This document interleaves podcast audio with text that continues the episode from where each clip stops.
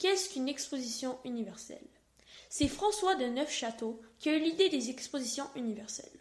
Comme le nom l'indique, ce serait une exposition parlant de divers sujets. Chaque pays participant aurait une section dédiée dans un immeuble où elle pourrait partager ses cultures et ses avancées technologiques au monde entier.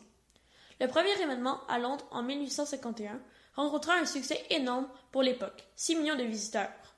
Le thème de l'événement, la puissance de l'industrie. Plusieurs inventions proviennent de ces expositions, comme la tour Eiffel, le télégraphe ou encore le téléphone. L'exposition la plus connue dans le monde est sûrement celle de Paris en 1889. La tour Eiffel fait son apparition.